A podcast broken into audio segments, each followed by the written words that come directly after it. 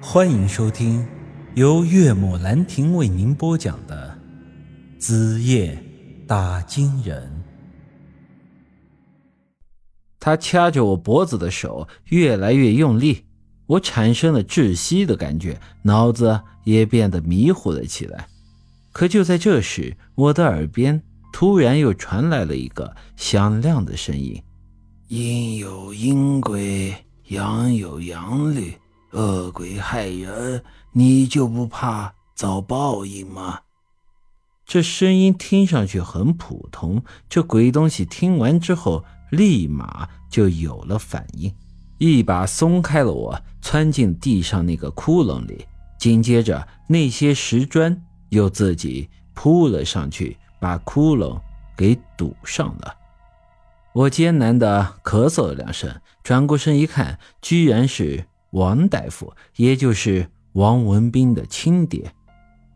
王大夫，你怎么在这儿？本来要去你们村的，恰好路过这里。刚才那玩意儿到底是啥？他为什么这么怕你？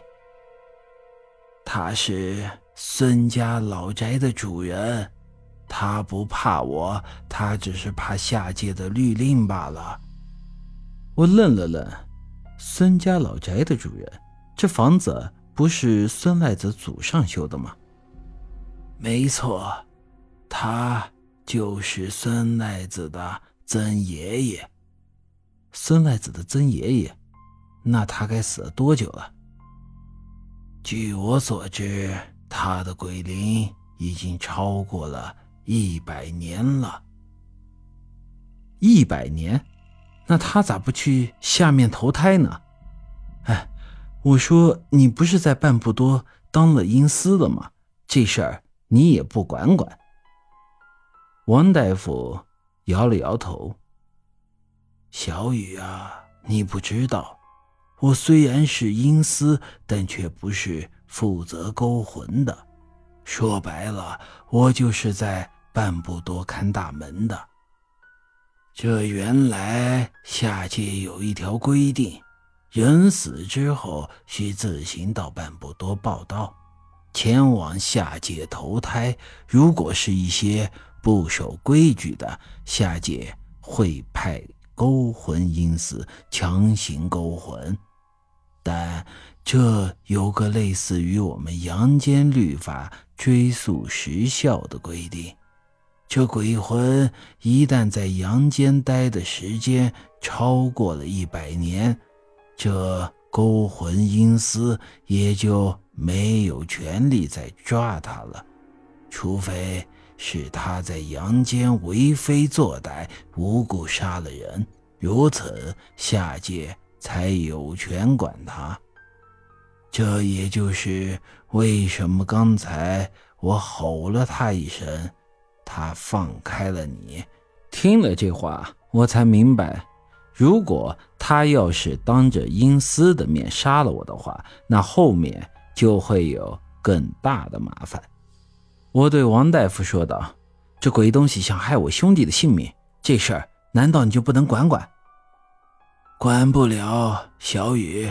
说句实话，孙老太爷没想杀王二狗。只是想让他娶了他的曾孙女，好给他孙家传宗接代呀。我愣了愣，他的曾孙女，难道那个孙莹莹？这么说，孙莹莹是孙赖子的女儿？没错，想当初孙家老爷辛辛苦苦攒下的孙家家业，为的就是想要。孙家世代兴旺，谁知道他这些个后人啊，是一代不如一代呀！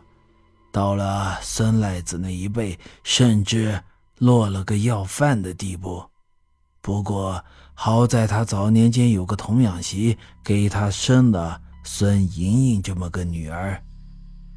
但是谁知孙莹莹这姑娘也不争气呀。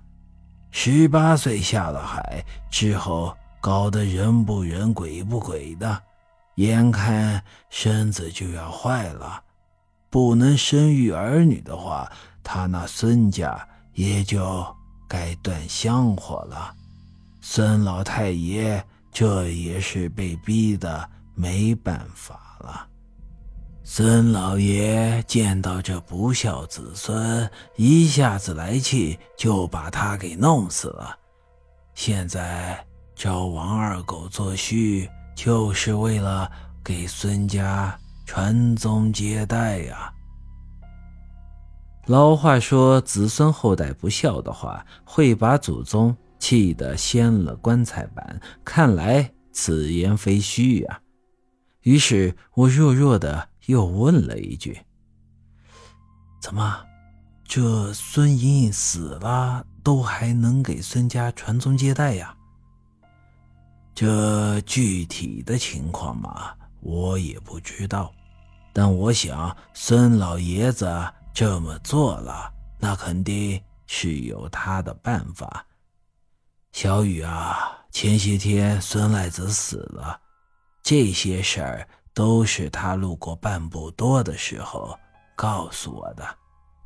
我知道你在插手这件事儿，所以专门过来给你提个醒。这事儿你就别管了。孙老爷子你是惹不起的。之前你信守承诺，帮了我那逆子。我说过，以后有什么事，我一定护你周全。你得听我这一句劝呐。